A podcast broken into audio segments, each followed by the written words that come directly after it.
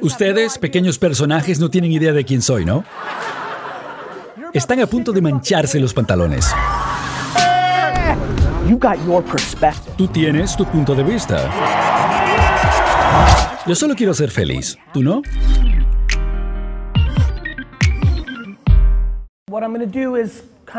Lo que voy a hacer es como darles un poco de ideas sobre mi contexto, contarles algunas cosas que tengo en la cabeza que creo que pueden ser útiles para su vida y a lo mejor después hacer una ronda de preguntas con ustedes. Creo que eso es importante también.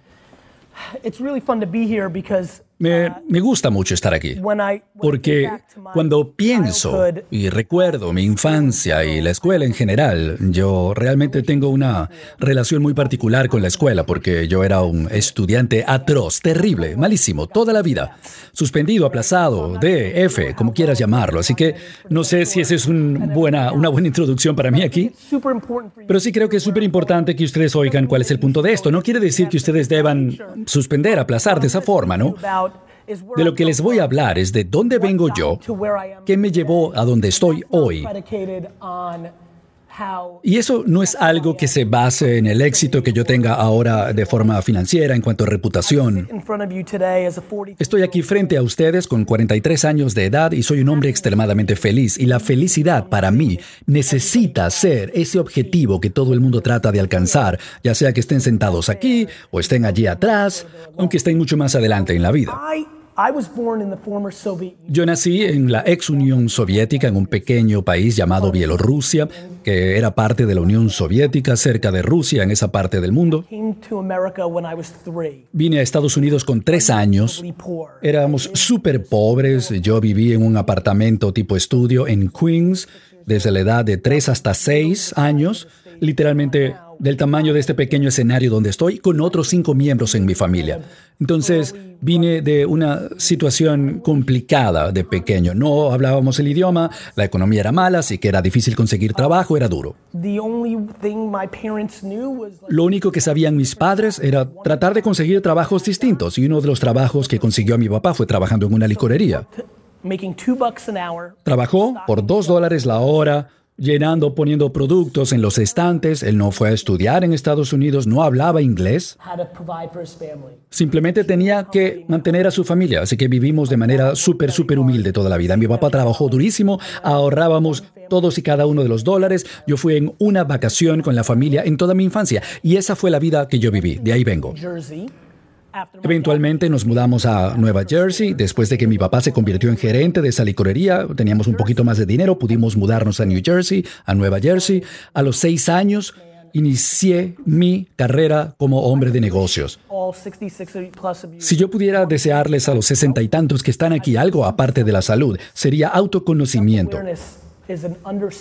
Ese conocimiento de ti mismo, entender quién eres realmente, versus quién desearías ser, quienes tus padres quisieran que fueras, o incluso lo que desean tus mentores, eres tú, entender quién eres realmente. Desde muy joven yo sabía quién era. Un niño al que le encantaba ganar dinero. Un niño que en lugar de salir a jugar, quería vender limonada. Quería palear la nieve de la gente. Quería lavar los carros, los autos de la gente. Yo quería hacer cosas para ganar dinero. Ese era yo. Y no se trataba del dinero. Yo no quería comprar cosas. No es que yo quería comprar un Nintendo o un balón de fútbol. Me encantaba ese juego de tratar de crear un negocio igual que a lo mejor a ti te gustan los videojuegos, los deportes, leer, no sé qué te encante, qué te guste, pero lo que a mí me gustaba era tener un negocio. En este momento, en Estados Unidos, ser un emprendedor, tener un negocio es algo cool, es algo que se ve bien. Cuando yo estaba creciendo no era así. La única forma de salir de mi situación difícil era ir a una gran universidad, college, eso me ayudaría a tener un empleo. ¿Ok? Así crecí yo y ellos también. Solo había un camino del que todo el mundo hablaba. Edúcate y luego consigue un buen trabajo. Y eso funcionó para mucha gente. Y por cierto, va a servir para muchos de ustedes también. Sé que muchos de ustedes entienden que tienen la fortuna de estar dentro de este ecosistema y les va a dar una oportunidad. El problema es, y no sé si esto estaba en los planes, espero no estar dañando nada aquí, Ted. El problema es, ¿qué, edad tienen ustedes? Ok, genial. 11, 12 años. A esa edad ya yo sabía quién era yo. 11, 12 años, ya yo estaba yendo a los centros comerciales, hoteles, vendiendo tarjetas de béisbol en exposiciones. Cuando tenía 11, 12, estaba ganando mil dólares fines de semana vendiendo tarjetas de béisbol. Fue así. ¿Cómo? Yo no tenía dinero, mis padres no tenían dinero. ¿Qué hice?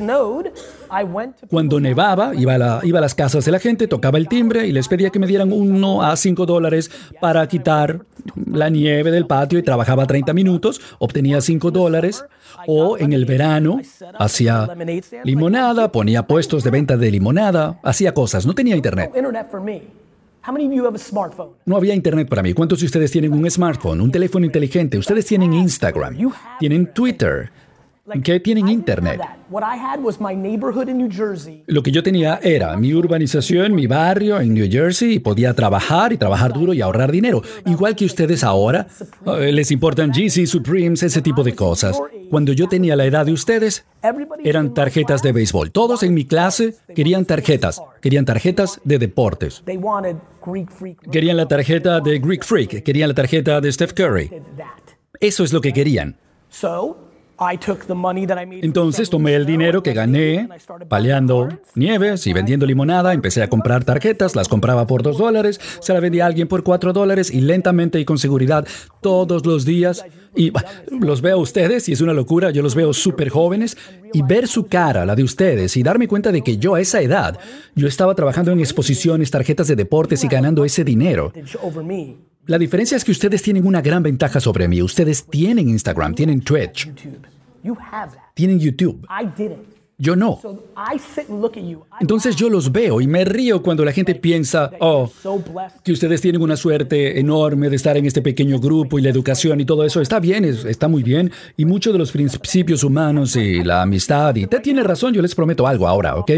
Me estoy saliendo del guion otra vez, pero ustedes con una amistad, con ese niño que tienen a la izquierda, a la derecha, va a importar, va a importar muchísimo cuando tengan más edad que el nivel de lectura que tengan ahora o lo que pueden hacer en cálculo. La vida es así. Así veo yo la vida.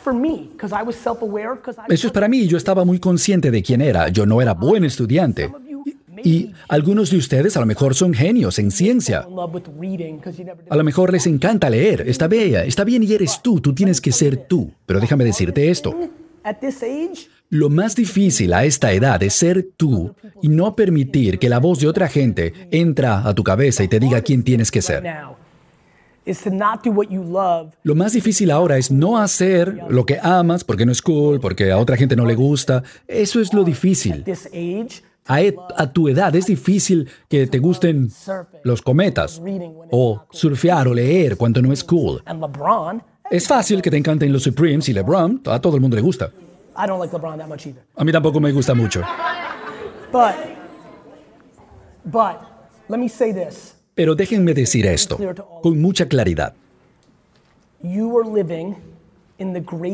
Ustedes están viviendo en la mejor de las épocas para estar vivos de cualquier otro ser humano porque tienen el poder del mundo en su bolsillo.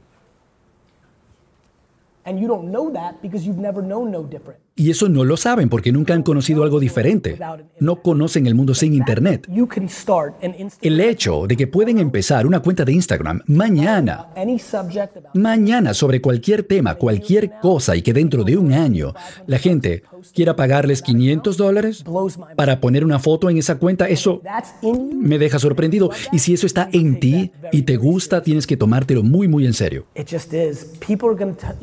Ustedes van a escuchar comentarios, ya sea donde viven o aquí en, la clase y, en ambos sitios, de la suerte que tienen de estar aquí y lo duro que es allá. Y la realidad es que honestamente en mi corazón, yo no creo que esas cosas importen tanto como el resto de la gente en este salón cree.